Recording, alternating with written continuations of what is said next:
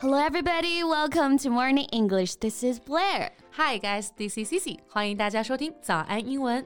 谢谢。今年的贺岁档电影都看了吗？必须的呀，那必须得安排上，是不？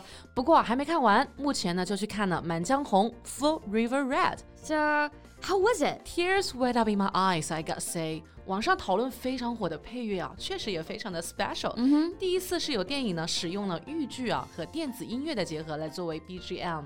啊，就是现在特别火的，网上就是那个在一条巷子里走，然后加上那个很魔性的配乐，对吧？是的呢，网上都是在说啊，当看完《满江红》以后，走路都不一样了。Exactly，一定要去看哦，You like it？当然了，我个人最欣赏的部分呢是台词和角色的演绎刻画，真的是让我沉浸式的进入了电影所构造的故事里。嗯，and the drama with an ensemble cast led by seasoned veteran actors 沈腾、张译。Lei Jiaying and Yi Yang right? Yeah, and those veteran actors just delivered a stellar performance in this movie.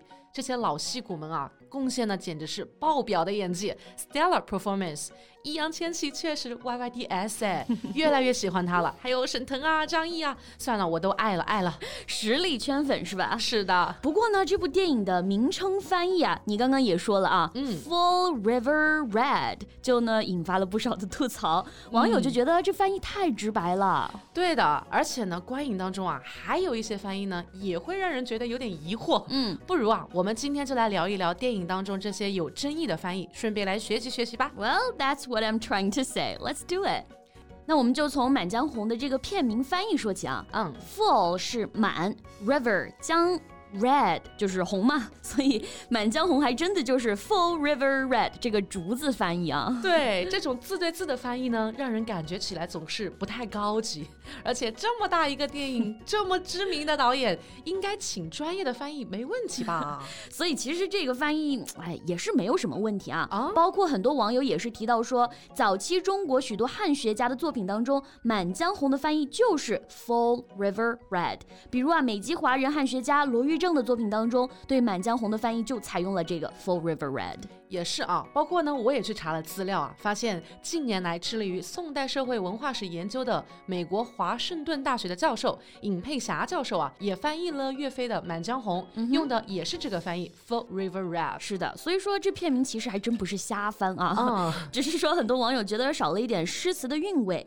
不过我觉得，怎么说呢？关于中国诗词的翻译，一直以来都是百家争鸣的，各有各的韵味。是的，不用拘泥于某一种翻译吧。其实《满江红》呢，也还有别的翻译，对吧？Exactly。比如说新华社某篇英文报道中的翻译就是这个：It was in Almaty that Xian composed his famous works "Liberation of the Nation," "Sacred War," and "The Red All Over the River." 也就是说啊，在阿拉木图冼星海创作的《民族解放》《神圣之战》《满江红》等著名音乐作。作品，那这里的《满江红》翻译就是 Red all over the river。嗯，还不错啊。我一般喜欢看许渊冲先生的翻译啊，嗯，他呢也给《满江红》进行了翻译，The river all red，还是蛮能表达出来这个意境的。Yeah，The river all red，这也是很被认可的一个翻译。包括呢，还有网友比较喜欢的一个翻译啊，就是这个 The river runs red。Run 这个词就让整个意境都变得动感起来，而《满江红》呢，也是确实是一个有动感的画面。是的，那除了说片名有争议之外啊，电影当中啊，也将小人呢翻译成了 small man，嗯哼，也是让很多观众比较困惑的部分。Small man，small 是小的，man 是人，那 small man 真的在一起能够表达出来我们想说的那一种心胸狭窄、卑鄙的小人吗，贝贝？Small man 看上去确实让人困惑啊，很多人急着出来挑刺澄清，觉得这么大牌的电影翻译这么 low 吗？但其实 small man 它确实有这个意思啊。我们来通过出现小人次数最高的《论语》啊，在国外的各个译本当中的翻译来理解会更好。比如《论语》当中呢，有一句话是。君子坦荡荡，小人长戚戚。嗯，它对应的翻译呢就有好几个版本，其中一个版本啊来自英国的汉学家亚瑟·威利。The gentleman is calm and at ease. The small man is fretful and ill at ease。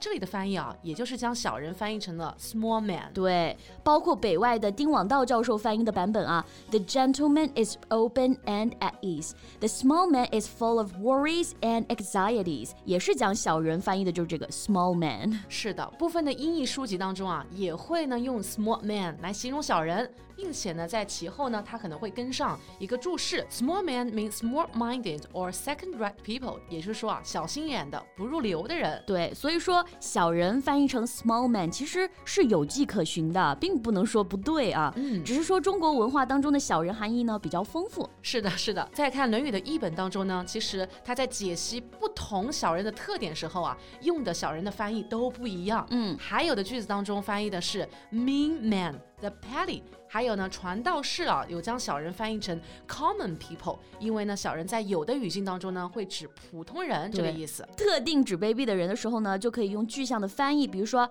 reptile。那这个单词本意是爬行动物啊，也就是 any animal that has cold blood and skin covered in scales and that lays eggs. Snakes, crocodiles, and tortoises are all reptiles. 是的，皮肤覆盖鳞片的冷血动物啊，像蛇、鳄鱼、乌龟啊，都是。是 reptile， 毒蛇、鳄鱼这些动物呢，给人的感觉也是阴险啊、狡诈啊、卑鄙的这种感觉。嗯，所以我们说某人卑鄙的时候呢，就可以用这个词 reptile。对，那对于《满江红》电影名和中间字幕的翻译的这种吐槽啊，大家是怎么看的呢？张导的电影翻译真的不上道吗？欢迎大家在评论区留下你的看法哦。Yeah, and so that's what we have for today. So thank you so much for listening. This is Blair. This is Cici. See you next time. Bye. This podcast is from Morning English. 学口语就来早安英文。